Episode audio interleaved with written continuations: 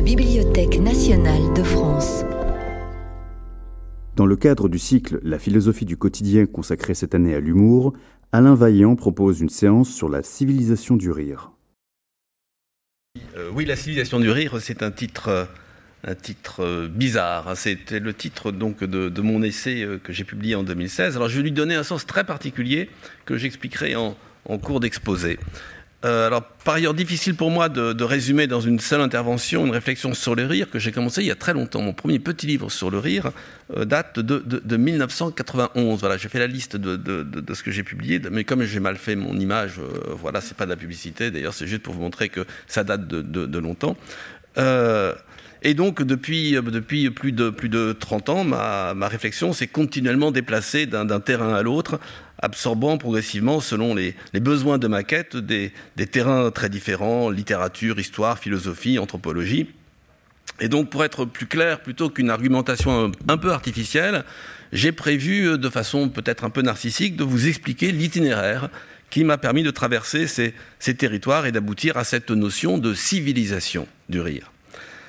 Avant cependant de, commencer, euh, je voudrais que chacun se représente ce qu'est le rire pour lui-même. D'abord physiquement. Hein, imaginez-vous en train de, rire, hein, ce n'est pas une chose banale, votre corps se met en branle une dynamique musculaire et nerveuse qui vous échappe, vous poussez des cris inarticulés, comme si on ne savait plus euh, parler, comme si chacun avait perdu donc l'usage du langage. Euh, donc ce n'est pas quelque chose de banal, hein, une sorte d'irruption d'une animalité étrange. Il faut s'en rendre compte.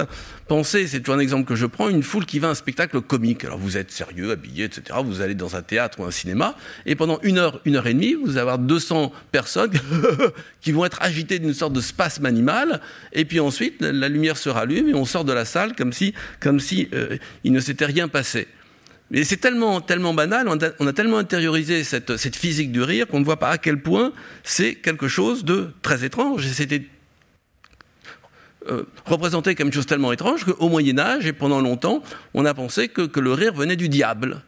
Hein, Dieu faisait sourire, mais cette sorte de, secousse physique et, venue des, entrailles du rire était forcément inspirée euh, par le diable. Donc d'un côté, il y a cette étrangeté physique du rire, mais aussi une, étrangeté euh, psychologique.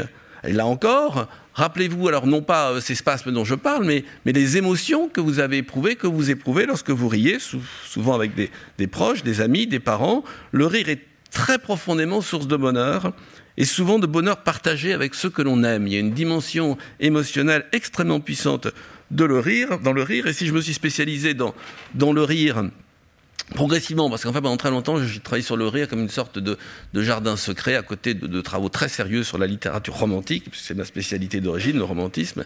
Et les romantiques sont pas toujours rigolos. Ils sont plus qu'on croit, mais pas toujours. Euh, c'est que donc le rire m'a été sans doute très précieux à l'enfance et à l'adolescence, l'enfance et l'adolescence étant les deux âges principaux du rire. Ensuite, on, rit moins. Je suis désolé pour moi et pour vous, mais, c'est comme ça. Après, on se souvient d'avoir beaucoup ri, mais le souvenir est une chose agréable aussi. Donc, je voudrais que chacun aille rechercher en lui cette émotion euh, du rire. Et j'avoue que je suis toujours accablé lorsque je lis des choses très sérieuses sur le rire, des, philosophes, des, des, tas de gens qui, nous expliquent à quel point le rire est intelligent et qui oublient totalement de parler d'abord de, ce plaisir euh, de rire. Et, c'est pourquoi d'ailleurs j'ai toujours mis mes travaux sous la bannière du rire, et non pas du comique ou de l'ironie ou de l'humour, comme font les chercheurs anglo-saxons qui parlent de humor studies, pour toujours rappeler ce euh, phénomène primitif, élémentaire, fondamental, qu'est le rire euh, chez l'homme. Alors tout a commencé pour moi lorsque j'ai commencé à repérer dans les œuvres littéraires les plus canoniques, alors les plus sérieuses, hein, je ne parle pas d'auteurs réputés comiques comme Alphonse Allais ou d'autres, donc dans les œuvres euh, les plus euh, célèbres de notre canon, euh, plein de, choses drôles cachées dans le texte, des calembours, des blagues, des effets d'ironisation. Non, pas des petites choses, mais des choses qui touchent les œuvres les plus importantes et qui sont absolument fondamentales. Comme s'il y avait derrière le masque du, sérieux de l'œuvre littéraire quelque chose qui se jouait de l'autre côté du miroir, hein, comme, comme dirait Lewis Carroll, et euh, dont euh, le lecteur euh, ne serait pas conscient. Alors, je vais vous donner un exemple. Parmi, mes livres, j'ai fait un livre sur le, rire chez Flaubert, qui s'appelle Le Vôtre Flaubert, et je vais vous dire pourquoi.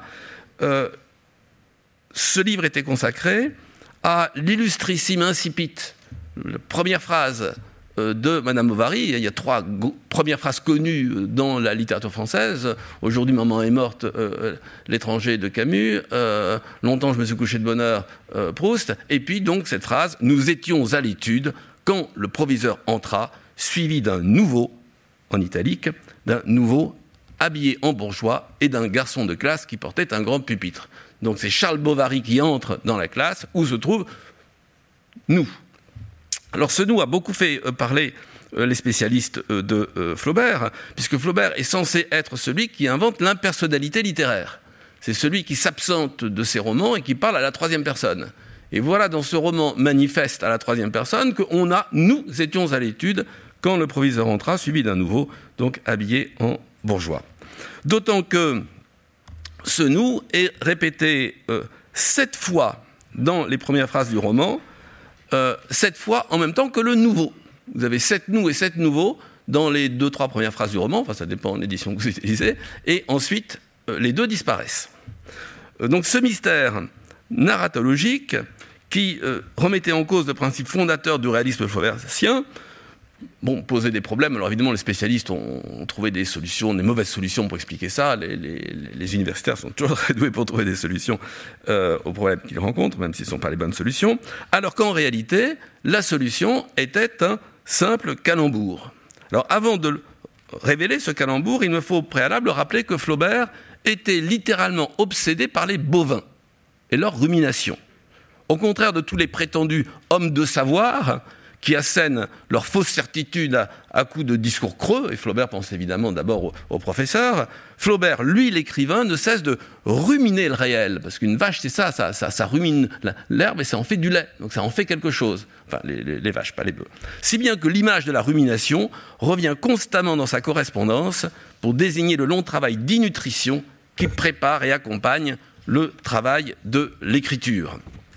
Alors je cite hein, quelques citations. Il faut bien ruminer son objectif avant de songer à la forme, écrit-il en 1853 à Louis Collet, son ami.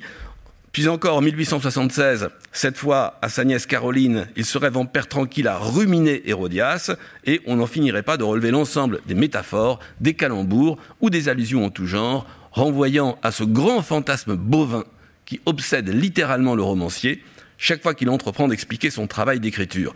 Dans une lettre à George Sand, par exemple, en, 1867, certainement j'emploie le mot vache à mon usage, j'ai même inventé le verbe vacher, je vache, tu vaches, mais le plus beau c'est l'impératif vachon. Cinq ans plus tard, en 1872, c'est une lettre à sa nièce Caroline qu'il termine en signant de mon vrai nom qui est vache.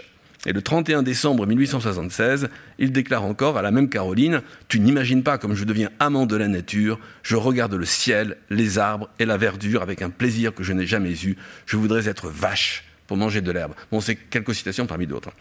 Revenons à l'incipit, dont j'ai soudain compris, après bien des efforts d'herméneutique, qu'il fallait le lire ainsi. Nous étions assis à l'étude lorsque le proviseur entra, suivi d'un nouveau en deux mots, habillé en bourgeois et d'un garçon de classe qui portait un grand pupitre. Euh, euh, Charles en nouveau nous renvoyait à nous les hommes, et là le nous donc euh, représente l'humanité, l'image de notre profonde bovinité, mais ses condisciples, les condisciples de Charles, dans leur bête vaniteuse de futurs notables, sont incapables de le comprendre et de se reconnaître dans ce veau de Charles et à l'instant suivant, ils éclateront de rire parce qu'un veau habillé en bourgeois, forcément, cela attire l'attention. Madame Bovary est donc un drame de la bovinité. vous allez me dire, chose que, j'invente, voilà, c'est une, lubie de spécialiste. Non, il y a de multiples preuves évidentes dans le roman de ce calembour. Alors d'abord, j'ai regardé les manuscrits. Au début, il n'y a pas de nous ni de nouveau, et on voit bien à un moment donné, c'est à la fin, lorsqu'il reprend son texte, donc je ne prétends pas qu'il a pensé tout le roman en ayant ça en tête, il le rajoute à la fin, il a cette idée-là. Euh, on voit apparaître le nouveau et le nous. C'est-à-dire qu'il introduit le nous parce qu'il a vu le calembour possible. Bon, quelques preuves parmi d'autres. Si vous connaissez l'histoire, Emma Bovary a un premier amant, Rodolphe, qui euh, la laisse tomber. Il prend un deuxième amant, un jeune homme, Léon, qui euh, à un moment donné veut, se marier, donc on peut pas. il a fait son expérience sexuelle et sentimentale avec Emma Bovary, mais enfin il faut une, vraie jeune fille, si je puis dire, pour faire un mariage bourgeois. Et donc il l'abandonne pour épouser qui? Mademoiselle Leboeuf. Ensuite, l'histoire se déroule et on arrive donc au dénouement terrible du roman, la, mort d'Emma Bovary qui s'empoisonne, etc. Elle est dans cette ville d'Yonville, dont le maire s'appelle Monsieur Tuvache. Bon, les, calembours donc se, poursuivent.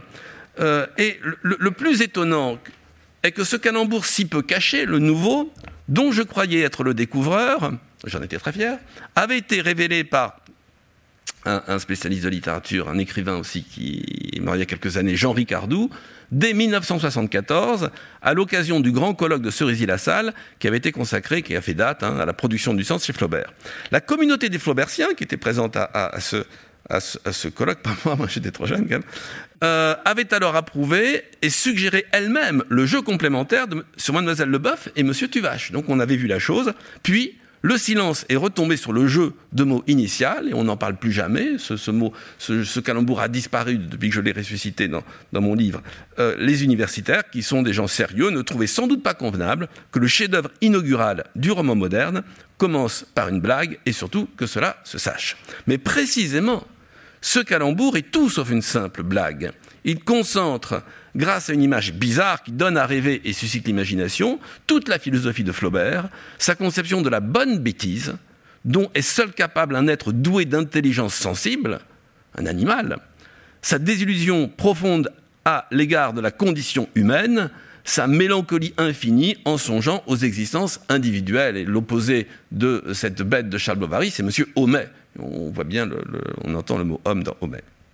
Car malgré la parole prêtée au romancier, Madame Bovary c'est moi, le véritable alter ego fictionnel de Flaubert n'est pas Emma, mais cette brave bête de Charles qui, à force de ruminer le sentiment fruste et obstiné qui le pousse vers sa femme, en arrive à devenir un amoureux romantique et même à mourir d'amour, parce que le vrai dénouement du roman, c'est pas le suicide d'Emma, c'est facile de suicider, de s'empoisonner. Non, il meurt d'amour. Le sentiment le, tue littéralement. Charles rumine la vie et à force de la ruminer, parvient à s'en nourrir, malgré sa vacuité ontologique qui est celle de tout homme. Donc évidemment, ce calembour matriciel de Madame Bovary, même s'il est une pure blague à l'image de toutes les plaisanteries de potache que Flaubert accumule dans sa correspondance, je passe tous les calembours qu'il envoie à ses, potes, si je puis dire, ne fait pas rire, il donne à rêver, il suscite l'imagination, il est même d'une tristesse infinie pour l'image qu'il donne du sort individuel de Charles et de la condition humaine en général.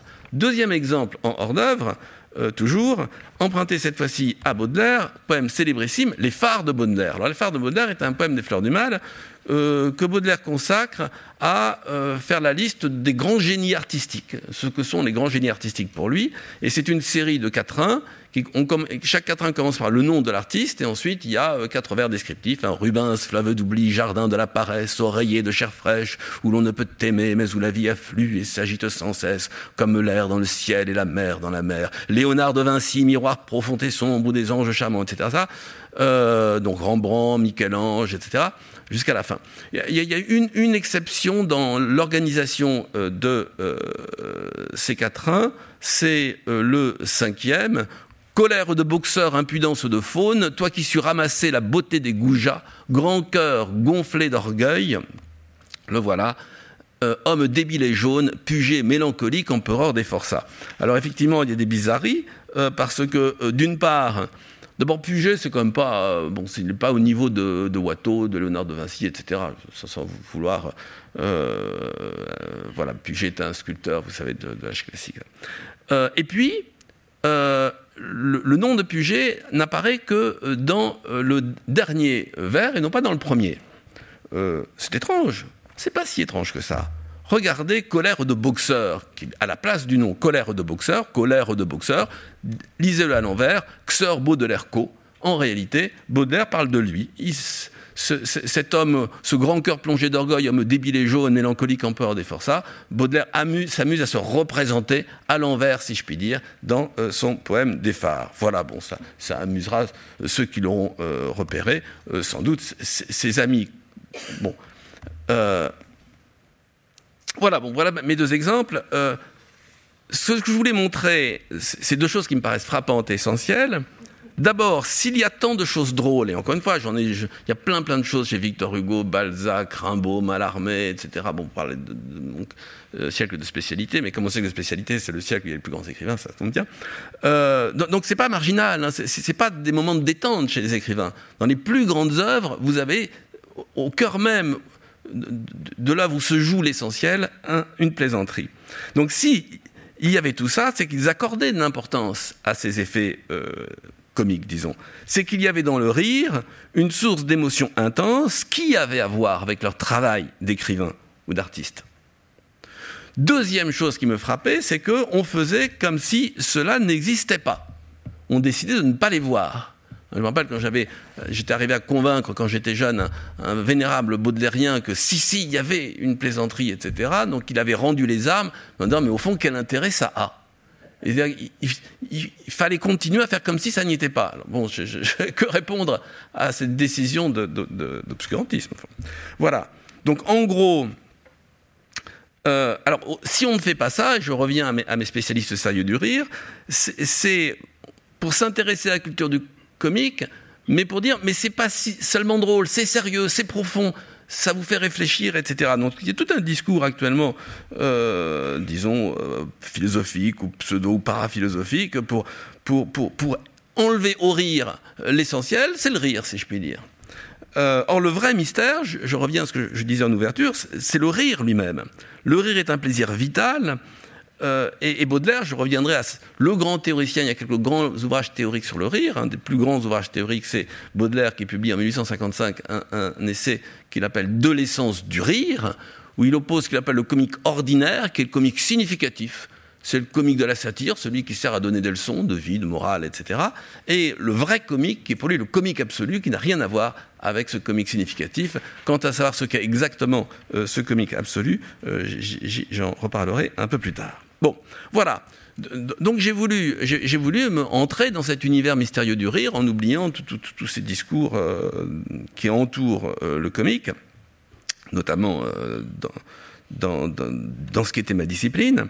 Et alors très vite, hein, d'abord j'ai essayé de voir comment ça fonctionne le rire. Alors j'ai isolé les trois mécanismes, les trois mécanismes élémentaires qu'on trouve dans tout phénomène comique. Alors le premier euh, se trouve chez tous les, théoriciens, il faut qu'il y ait une incongruité, il faut qu'il y ait une bizarreté. Bon, on est perturbé dans, notre perception normale des choses, et, donc il ne peut pas y avoir d'effet comique sans quelque chose qui relève de l'incongruité, c'est-à-dire de, quelque chose qui, heurte euh, par rapport à, encore une fois, l'ordinaire. Euh, je vais couper mon nom les deux autres mécanismes, cela, ils, euh, me sont propres. Euh, le rire est un plaisir. Et donc, on veut rire le plus longtemps possible. Et regardez, quand il y a un gag dans un film, on, voilà, on rallonge le plus possible. Donc, il y a un processus d'expansion, d'exagération, d'amplification. Mais l'exagération et l'amplification n'est pas un phénomène euh, stylistique, on ne fait, pas gros pour faire gros, mais c'est parce qu'il faut dilater en quelque sorte, il faut faire durer ce plaisir. Et donc pour moi, c'est un mécanisme cognitif autant qu'un euh, un, phénomène euh, artistique. Et le troisième mécanisme, c'est ce que j'appelle la subjectivation, enfin le terme n'est pas de moi, mais le sens que je lui donne ici est de moi, c'est on ne rit pas de quelque chose, on rit avec quelqu'un le, rire, c'est une complicité. Lorsque vous avez euh, des amis qui sont des, blagueurs, voilà, vous voyez tout de suite, vous regardez, vous attendez, bon, et un humoriste sur scène, tout de suite, va, créer un lien subjectif avec, son public. Moi, par exemple, lorsque Baudelaire, je, suis baudelairien, je sais bien que tous les poèmes de Baudelaire contiennent un élément d'ironisation comme ça. Je connais mon bonhomme Baudelaire, si je puis dire, et donc ça crée une forme de complicité de connivence entre moi et, Baudelaire, fantasmatique évidemment, parce que je ne peux pas m'assurer de la réalité de cette connivence, mais bon, euh, peu importe. Donc voilà, incongruité, expansion, subjectivation. Alors j'ai vu ça, donc j'ai étudié ça en grand dans, ma littérature du XIXe siècle, je me suis demandé pourquoi il y a ça. Alors je suis arrivé à une première explication, c'est que euh, l'écrivain à l'époque classique, c'est quelqu'un qui prend la parole pour s'adresser, s'adresser au roi, son public, etc., dans une relation interpersonnelle qui est porté par le discours littéraire. euh, c'est à partir du 19e siècle qu'on entre dans notre société de consommation culturelle, où donc il y a des industries culturelles, et donc l'écrivain, il fournit des textes pour un éditeur, il faut faire des romans, il faut écrire des articles, etc. Donc il y a une sorte de... en quelque sorte, l'écrivain n'est plus un, homme qui s'adresse à d'autres, mais c'est un fournisseur de textes. Et en introduisant le rire, en introduisant l'ironie, en quelque sorte, l'écrivain moderne oblige son public à une complicité il, faut entrer dans son jeu. Lorsqu'on lit un roman de Flaubert et qu'on sait lire Flaubert, il est en train de faire un truc bizarre, et donc on essaie de comprendre. Et donc le rire en littérature crée une intimité crée une intimité, et dans, un système culturel où, encore une fois, l'échange interpersonnel se, dissout dans, des structures euh, économiques et culturelles plus larges et déshumanisantes et réifiantes, comme diront les théoriciens marxistes le siècle d'après, le rire a, cette faculté-là. Et c'est pourquoi le, rire existe beaucoup plus fortement en littérature au Xe siècle qu'avant. Avant, c'est pas la peine, puisqu'un écrivain peut parler sérieusement lorsque Rousseau explique ce qu'il a dans la tête, voilà, il dit je, et il s'adresse à euh, son lecteur. Voilà, j'étais content d'avoir trouvé ça. Et euh, pendant une dizaine, quinzaine d'années, j'ai théorisé cette, cette, crise de la communication littéraire, etc. Et puis, euh, euh, je suis allé voir du côté de, la culture du XIXe siècle en règle générale, et j'ai vu qu'en réalité, sans remettre en cause mon hypothèse, comme je lis, donc bon, mais, mais elle n'était pas suffisante parce que le rire était omniprésent dans la culture du XIXe siècle. mais vous n'imaginez pas à quel point on, rit dans l'espace public, surtout à Paris, on rit, sur, le boulevard, on rit dans les cafés, on rit au théâtre, euh, on, fait des blagues, on rit dans les journaux, etc. comme aujourd'hui d'ailleurs. Nos sociétés modernes, en réalité, sont enveloppées dans un rire perpétuel et tellement euh, omniprésent qu'il devient invisible.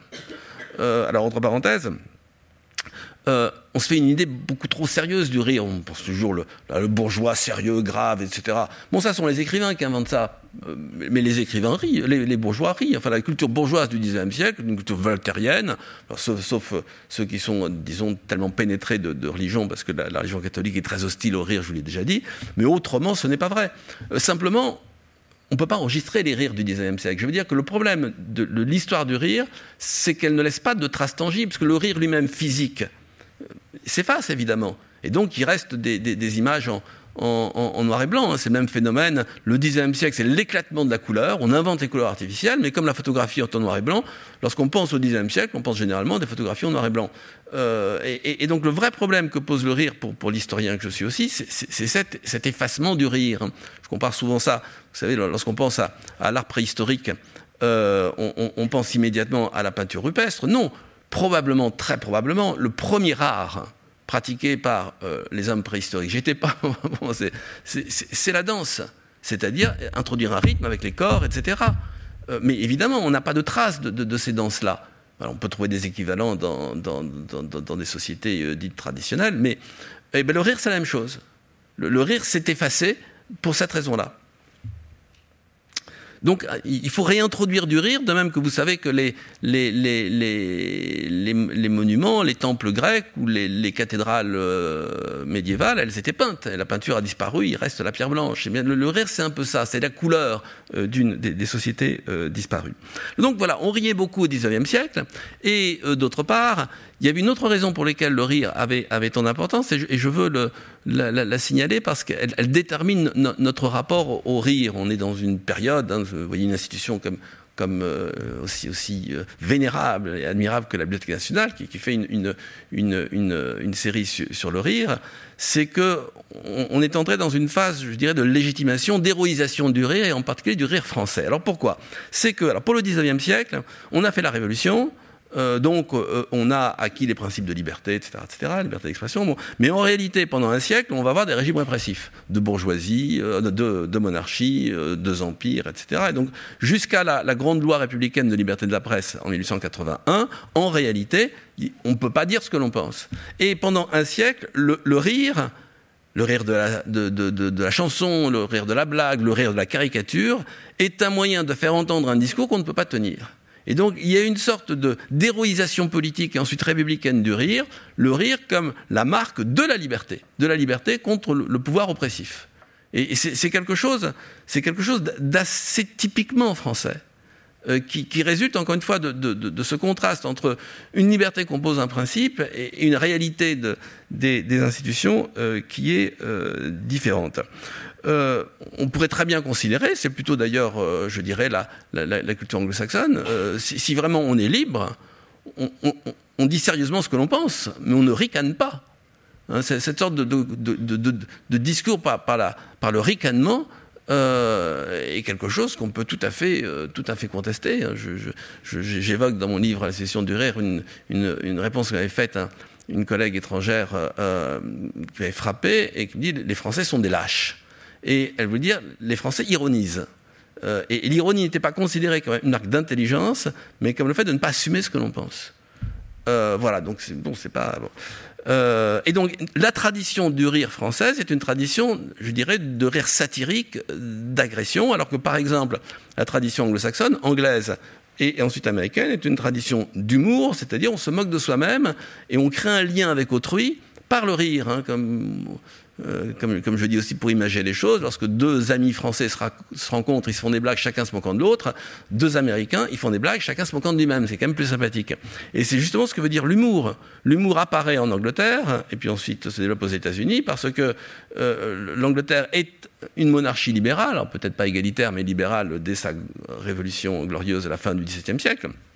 Et donc, si on rit, on ne peut pas rire du pouvoir, puisqu'on détient le pouvoir dans un, régime libéral, euh, et encore plus démocratique, le, rire ne peut porter que, que sur soi-même, puisqu'on ne peut s'en prendre qu'à soi-même, si je puis dire.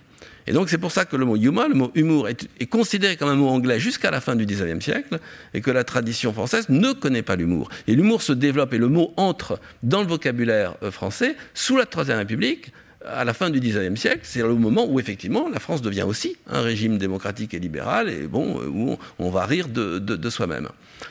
Reste cette mémoire euh, de, la, culture satire, de cette héroïsation de la satire, qui va renaître quand, lorsque la République sera un peu moins libérale, c'est-à-dire sous la Ve République.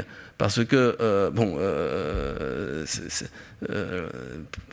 ça doit rappeler des choses à certains euh, d'entre vous. La, République gaulienne, euh, euh, moi je suis né en 58, je suis né la République, n'était pas du tout considérée comme un régime très, très libéral. Donc on, a vu réapparaître un rire satirique qui était porté par, en particulier Harakiri, Charlie Hebdo, etc., qui, qui réactive cette tradition euh, du rire de contestation. Voilà, mais c'est un phénomène assez particulier et il faut entrer dans le détail de, l'histoire politique et de, l'histoire euh, sociale. Mais n'allons pas croire que le rire est toujours du côté des opprimés.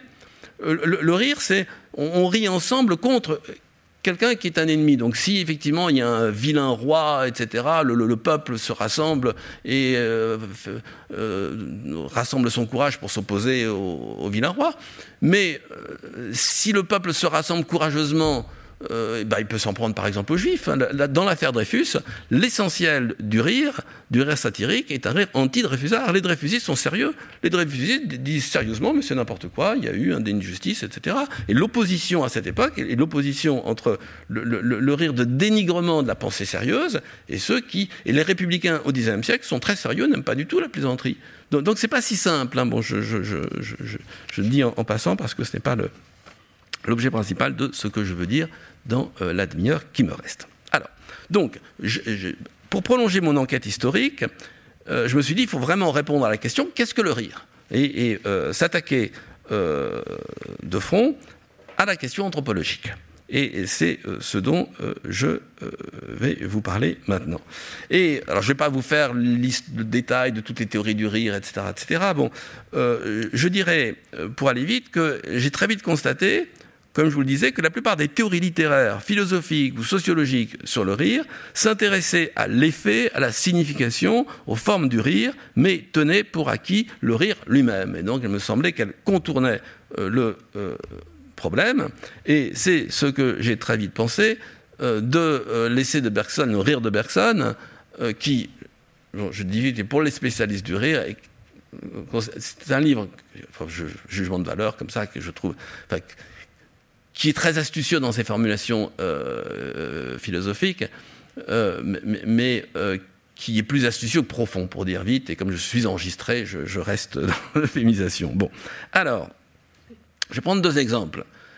la célèbre formule de Bergson, le rire c'est du mécanique plaqué sur du vivant. Formule célébrissime. Bon, mais imaginez du mécanique plaqué sur du vivant, la mécanisation, c'est terrifiant.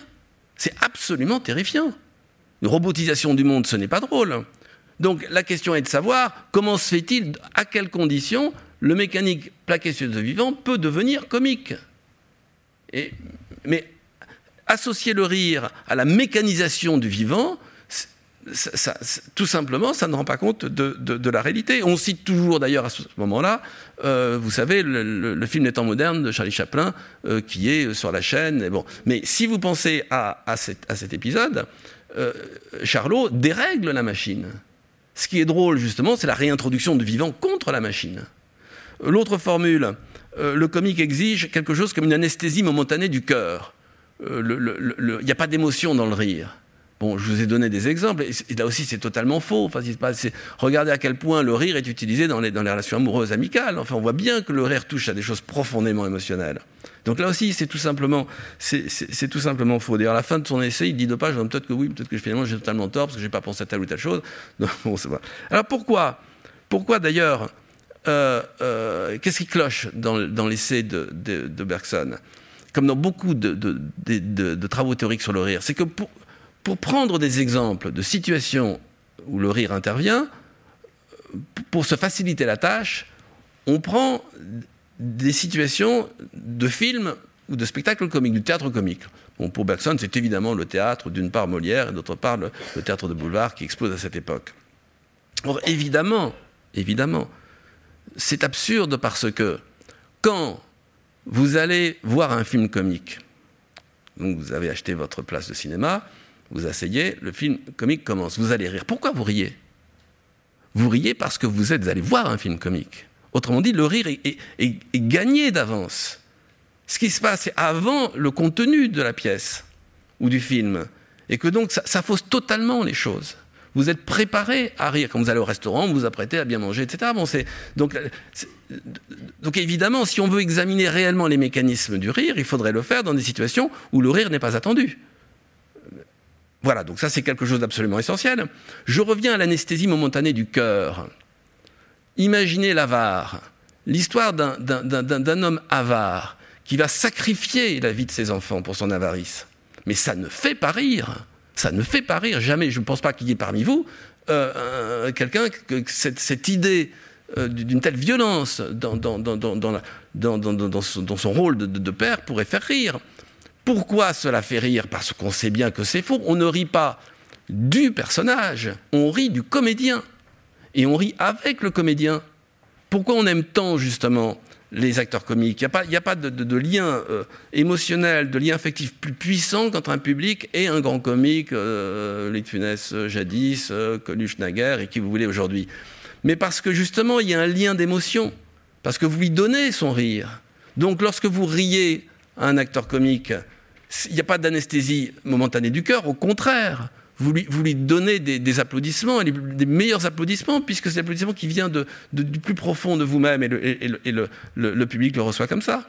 Donc c'est une, erreur absolue. Et on continue à répéter ces formules, c'est un peu irritant. Bon. Alors oublions Bergson. Euh, le rire, le propre de l'homme, vous savez, cette formule employée par Rabelais et, qu'on utilise constamment. Alors non, évidemment, ce n'est pas vrai. Les animaux rient, au moins euh, les, grands singes et sans doute euh, beaucoup d'autres. En fait, les animaux sociaux rient. Pourquoi? Parce que euh, le, rire, j'y reviendrai, c'est au fond un moyen de pacifier les relations dans le groupe social. Hein, êtes, vous êtes un, un, grand gorille euh, un peu jeune, euh, vous rencontrez un autre grand gorille un peu jeune, vous vous bousculez, bah, au lieu de s'étriper, de mourir, etc., il vaut mieux rigoler en se bousculant un peu. Et donc le rire est une manière de gérer de, gérer l'agressivité et de créer de la pacification dans le groupe social. Ça fonctionne. Et c'est pour ça que c'est important à l'adolescence, parce que justement, on n'a plus envie de, casser la tête du, voisin et que donc il vaut mieux rire, etc. Donc il y a un lien entre l'agressivité et le rire. voilà. Euh, c'est pour ça qu'avant, il était permis que les garçons rient plus que les filles, puisque les filles n'étaient pas censées, devaient subir l'agression des, jeunes gens, enfin, tout ça pas bon. Bref. En revanche, en revanche, pour autant qu'on le sache, le, rire animal est toujours un rire d'interaction ludique. C'est dans le jeu. Lorsqu'on voyait des, petits enfants jouer, ils rient euh, en faisant des châteaux de sable, etc. Ils, rient en jouant parce qu'ils éprouvent leur capacité euh, motrice, etc. Ils sont contents et donc ils rient. Le rire est la manifestation d'une sorte de santé euh, cognitive et, motrice. Ce qui est le propre de l'homme, c'est le rire de représentation. Rire de quelque chose qu'on vous montre comme un spectacle. Je suis assis, je ris de quelque chose. Alors ça, c'est plus rare. Je dis c'est plus rare mais euh, toute affirmation qui consiste à dire les, les hommes sont les seuls, les hommes, les êtres humains, euh, sont les seuls à savoir faire quelque chose, on sait bien qu'il n'y a pas de raison, l'homme étant un animal, il n'y a, aucune raison qu'il n'y ait pas une frontière absolue entre les hommes et les animaux. Donc euh, je serais tout à fait prêt à croire que les, le, le, le, domaine du rire animal est plus, plus subtil, etc. Je, je, je, je le dis d'emblée, mais peu m'importe, je parle des hommes parce que je les connais mieux. Euh, pourquoi euh, les, hommes, les êtres humains, ont, euh, sont, arrivés à cette maîtrise d'un rire de représentation. Il est probable tout de même que le langage y fait quelque chose. Le langage est évidemment, c'est un système de communication qui est à la fois un système de signification. Et, euh, la complexité du, langage humain est, probablement, a probablement joué un rôle. Euh, regardez par exemple euh, mon image des, grands singes qui se bousculent en rigolant. Bon, euh, et, ben une, bande d'ados qui font des blagues ou bien dans des monts on fait des blagues, on s'amuse comme ça, c'est une façon de confrontation, faire une histoire drôle, d'être drôle, etc. Mais lorsqu'on fait une blague, à la fois il y a une confrontation dans le rire, mais une confrontation qui suppose des représentations mentales qui passent par le langage. Donc voilà, c'est une, hypothèse, mais peu importe. Je ne vais pas non plus euh, vous, vous, vous, rappeler les grandes théories du rire, mais prétérition, en gros, vous avez trois grands massifs de théories euh, philosophiques euh, du rire. Premier massif, le rire de supériorité on rit, on dit ah, il est bête, etc. Donc le, rire sera la manifestation de euh, la supériorité du rieur par rapport à l'autre être humain. On rit toujours entre êtres humains. Il y a euh, supposément une forme de haine, de concurrence, etc. C'est pour ça que beaucoup de philosophes moralistes ont dit que le rire n'était pas bien. Euh, bon, alors c'est Aristote, hein, Aristote qui dit la tragédie consiste à représenter les hommes meilleurs qu'ils ne sont, la comédie pire qu'ils ne sont. Et donc, il y a forcément un enlaidissement, un, abaissement. Et entre parenthèses, c'est très important parce que euh, dans une société chrétienne, les textes religieux sont très importants, mais nous sommes aussi dans une société issue de l'Antiquité, et le poids d'Aristote, le poids individuel d'Aristote dans la pensée occidentale est quelque chose d'extraordinaire. C'est notre Confucius, on n'imagine pas enfin, le, comment la pensée aristotélicienne a structuré une grande part de, de mode de pensée. Et donc cette idée que le rire suppose l'enlaidissement, et donc et du côté de la laideur, de quelque chose qui n'est pas beau, artiste, etc., va peser très lourdement dans une disqualification du comique et du risible dans la culture occidentale. En fait, il faut attendre le 19e siècle pour qu'on remette en cause ce principe aristotélicien, le rire est du côté de la laideur. Donc vous voyez le poids de la chose. Alors évidemment, tout le monde n'est pas euh, d'accord avec ça. Et singulièrement, deuxième grand ensemble de théories, le, rire d'intelligence. Le rire, ça rend intelligent. Et euh, très logiquement, le moment où se formalise cette théorie d'une intelligence du rire, c'est à la Renaissance, quand on sort du Moyen Âge euh, théocentré, etc., où on vous expliquait que le reste n'était pas bien, c'était diabolique, euh, et qu'il fallait rester dans, la, dans, la, béatitude, la contemplation heureuse mais calme du divin, on a le droit de rigoler, rire est le propre de l'homme. Rabelais, alors le grand théoricien, c'est Erasme, plutôt dans son éloge de la folie. Lorsque Rabelais dit que le rire est le propre de l'homme, il veut dire que c'est le propre de l'homme par rapport aux animaux, mais aussi on n'est pas des anges. L'homme rit, voilà, il, est un être de chair, c'est l'humanisme, c'est-à-dire on met l'homme au centre.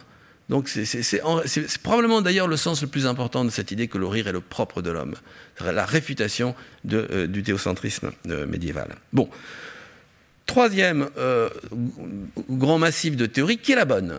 Parce qu'on peut, on peut s'intéresser aux théories, bon, mais en philosophie, même en philosophie, il y a des découvertes objectives, celui qui comprend quelque chose, et celui qui est, pour moi un, des... voilà, qui a dit les choses les plus subtiles sur le rire, c'est deux, trois formules, mais euh, lorsqu'on pense bien, on n'a pas besoin de faire des livres et des livres, c'est Emmanuel Kant. Emmanuel Kant, qui n'était pas pourtant rigolo, euh, mais souvent les gens pas rigolos euh, s'intéressent au rire, enfin les dépressifs pensent beaucoup au rire, parce que voilà, c'est une nostalgie de ce qu'ils ne sont pas. Et donc, Kant dans sa critique de la faculté de juger, à cette formule disant que le, le, comique, enfin l'esprit, naissait de l'anéantissement soudain d'une attente. Effectivement, le, rire, c'est c'est le rire nerveux, vous avez peur, ah, et ouf, et vous mettez à rire, le rire nerveux, vous vous, détendez. Alors le mécanisme vraiment euh, physique enfin, euh, et, psychique, c'est ça, c'est cette détente brutale. Alors il faut que la détente soit brutale. Et, donc anéantissement soudain d'une attente, et, euh, et c'est ce qu'on va retrouver euh, chez Freud aussi, hein, qui va le, mêler à sa théorie du rêve et, de la euh, psychanalyse. Hein, je, cite sa formule la plus connue. Le plaisir du mot d'esprit nous a semblé provenir de l'économie d'une dépense d'inhibition. Passez votre temps à vous retenir pour dire, vous allez dire pipi caca, mais vous n'y arrivez pas. Donc inhibition de tout ce qui est scatologique ou sexuel. Et où vous le libérez, vous riez. Hein, et donc, comme on a dans, la vie ordinaire, on, a une tension perpétuelle pour, inhiber, pour retenir ce qu'on a envie de dire. Quand on peut relâcher les choses, ah, on se met à rire. Donc c'est exactement le même processus. Sauf que là, chez Freud, on retient quelque chose qui est dans soi. On ouvre les vannes de quelque chose. Voilà. mais, en gros, c'est le même ensemble de théories qui passe par un autre euh, philosophe, euh, qui est un philosophe anglais qui s'appelle Spencer. Enfin, j'entends pas dans le détail. Mais à partir de là, je crois qu'on a quelque chose euh, d'essentiel. D'où l'importance du rire. Le rire, c'est un, sentiment brutal de soulagement du fait d'une absence, de la disparition d'un danger, d'une agressivité, d'une menace. Et donc, voilà, c'est un moment de paix. alors, c'est vrai lorsque le danger vient du monde extérieur, hein, c'est le rire nerveux, mais c'est aussi la, blague et la satire. On ne va pas se disputer, on fait une simple plaisanterie. Et donc, le, rire est toujours un jeu avec le danger, avec la menace, avec la tension. C'est pour ça qu'on peut penser qu'il y a quelque chose de méchant dans le rire. Mais donc, comme le disait un, spécialiste américain, Max Eastman, l'homme est méchant agressif, donc il y a, l'agressivité dans le rire, mais si l'homme ne riait pas, euh, il serait beaucoup plus agressif. Euh, donc là aussi, c'est très intelligent. C'est-à-dire que ne pas placer l'agressivité dans le rire, mais le rire est plutôt une réponse anthropologique à une situation de, danger ou de menace. Donc il y a un phénomène de, débrayage, et ce débrayage, ce soulagement, explique le bonheur du rire, explique pourquoi le rire est, si important et pourquoi constamment dans, nos vies individuelles ou dans les spectacles que euh, dans nos pratiques culturelles, on a, besoin euh, euh, de, de, ce rire. bon, le concept de débrayage est celui que j'emploie. Vous connaissez en voiture, on débraye et le moteur peut tourner euh, tout seul, effectivement. Donc ensuite, on lance la machine du rire et l'énergie mentale, l'énergie psychique, des tas de choses se passent dans notre tête sans qu'on soit en, relation euh, avec le réel direct. C'est comme s'il y avait une, vitre invisible qui nous protégeait du monde extérieur. On devient spectateur du monde et on est, si euh, je puis dire, tranquille c'est le principe du rire de chatouille. Hein. Pourquoi, euh, pourquoi euh, rit-on lorsqu'on est. Bon, je ne suis pas euh, spécialiste, hein, mais j'étais assez convaincu par ce que j'ai vu comme explication c'est que les chatouilles, c'est l'endroit où le prédateur peut attaquer. C'est une sorte de, de, mémoire anthropologique préhistorique et euh, aux endroits où on pourrait être attaqué, voilà, il se réveille en nous une sorte de machine. On sait bien que ce ne sont que des chatouilles, etc., etc. Mais en même temps, il y a, cette, euh, cette, agressivité. Ce qui fait que naguère ou jadis, voilà, les garçons euh, chatouillaient les filles qui riaient parce qu'on sentait bien qu'il y a une agression possible. Bon, on sait bien comment on pourrait la qualifier, mais qui n'en est pas vraiment une, etc. Donc voilà, ce, ce, jeu, on le trouve dans toutes les manifestations du rire. Bon. D'où son importance anthropologique, donc. Le rire, c'est la capacité de l'homme à, se mettre à distance du réel. Et donc, à acquérir quoi? La liberté par rapport au réel. C'est là où j'ai rencontré un peu par hasard euh, la, théorie d'un anthropologue, Albert Piette, euh, qui explique, alors je, cite une phrase d'un de ses livres, euh, l'Homo sapiens a appris à injecter du repos dans l'action, à tempérer sa lucidité, à relâcher les enjeux des actions et des moments. Ce qui caractérise l'Homo sapiens, dit euh, Piette, c'est pas son intelligence. On peut toujours trouver des, on peut trouver des corbeaux, on peut trouver des dauphins, on peut trouver des tas d'animaux intelligents. Non, la capacité de l'être humain, c'est à pouvoir mettre son intelligence au repos, si je puis dire, pour faire ce qu'il veut tranquillement, de la musique, etc. C'est ce qu'il veut. Il n'est pas, son intelligence n'est pas toujours utilisée en interaction avec le monde extérieur. Elle n'est pas toujours instrumentalisée. Et parce qu'elle n'est pas instrumentalisée, ben, il peut faire autre chose. Bon. Euh, pour Albert Piette, qui, est un anthropologue des religions, l'origine, la raison d'être des religions, c'est précisément cette, distance libératrice, euh, moi je la vois anthropologiquement dans, le rire. Et, en effet, je pense que la croyance religieuse et la capacité à rire sont les deux moyens euh, mis au point dans les sociétés humaines pour, pour, pour, acquérir une forme de liberté par rapport au monde qu'ils menacent. Et c'est pourquoi, d'ailleurs, je reviens, euh, il y a une sorte de, concurrence ou de, conflit entre les sociétés du rire, si je puis dire, comme nos sociétés capitalistes, libérales, etc., et, les sociétés religieuses, avec évidemment les, quelquefois les, les conséquences calamiteuses que nous savons. Bon, euh, donc, euh, il y a deux choses fondamentales à retenir pour comprendre ce qu'est le rire. D'une part, disais-je, la disparition du danger. D'autre part, le rire partagé. Il y a quelque chose de positif, donc une sorte d'empathie, de connivence du rire, et en même temps, on se prémunit de quelque chose qui pourrait euh, menacer euh, le groupe. Et on a toujours cette double dimension. Donc on peut, on peut plutôt mettre en avant la dimension connivente et empathique, ou plutôt la dimension d'agressivité ou de réaction à l'agressivité. Ça va ensemble, avec des, proportions euh, variables. voilà. je reviens à, cette idée de, de spectacularisation du monde. Donc le rire ça permet de, mettre à distance le réel.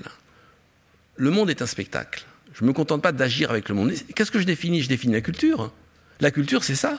La culture, c'est s'intéresser au réel en tant qu'il produit des significations, et on ne se contente pas d'agir, d'interagir. Euh, peut-être que euh, des animaux très intelligents sont très très doués pour acquérir leur nourriture, pour se défendre, etc. Mais cette capacité de dire, hop, je ferme le rideau et la réalité est simplement un spectacle qui est offert à ma jouissance cognitive sans que j'interagisse avec lui, ça, ça c'est la culture, c'est le rire, c'est la civilisation. D'où le titre de mon essai, La civilisation du rire. C'était pas l'étude des civilisations qui euh, fonctionnait euh, sur la base du rire, c'est l'idée que la civilisation naît du rire, est structurellement liée au rire. Donc c'était une hypothèse anthropologique, si vous voulez, d'anthropologie historique sur l'origine euh, du, euh, du, rire.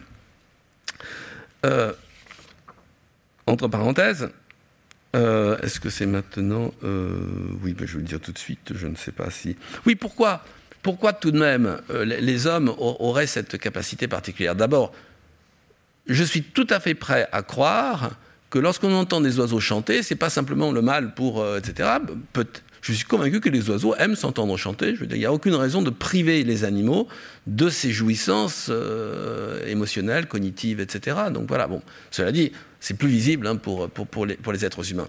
L'explication anthropologique que l'on donne, c'est que ce qui, à, à quel moment prend-on plaisir à exercer ses capacités cognitives, motrices, etc., sans danger avec le monde extérieur? C'est l'étape du jeu.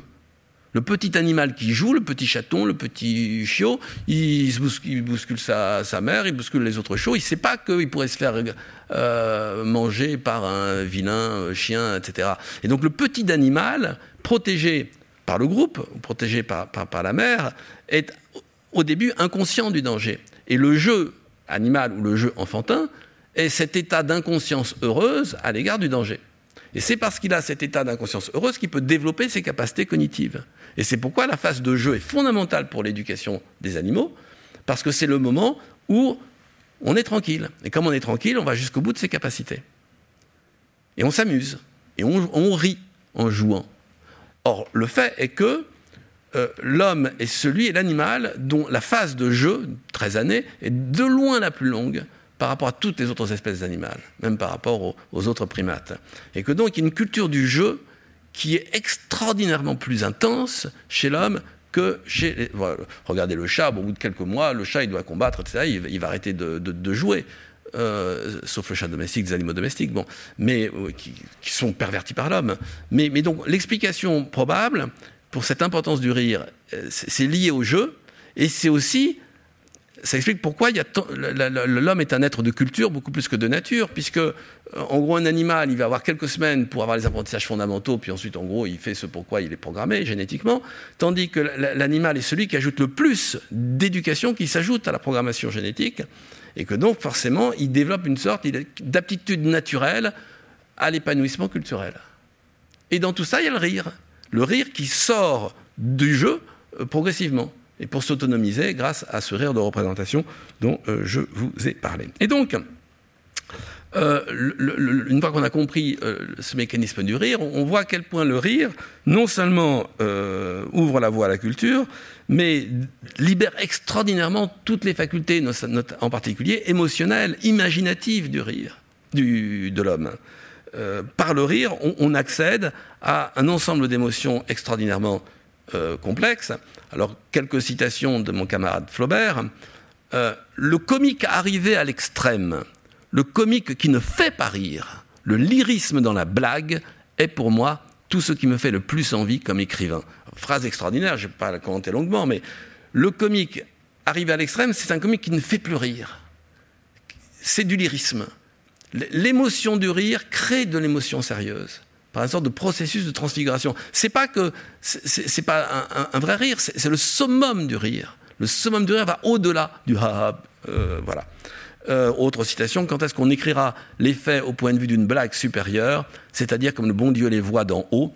Voilà deux ou trois jours que ça va bien, je suis à faire une conversation d'un jeune homme et d'une jeune dame sur la littérature, la mer, les montagnes, la musique, tous les sujets poétiques, enfin, là on retrouve Madame Bovary, enfin on pourrait la prendre au sérieux, et elle est d'une intention de grotesque. Ce sera, je crois, la première fois qu'on verra un livre qui se moque de sa jeune première et de son jeune premier. L'ironie n'enlève rien au pathétique, elle l'outre au contraire. Donc l'émotion, le pathétique naît du rire. Et il naît du rire parce que, par cette sorte de, chose qui s'ouvre dans, le psychisme de celui, qui rit et qui est profondément, profondément émouvant.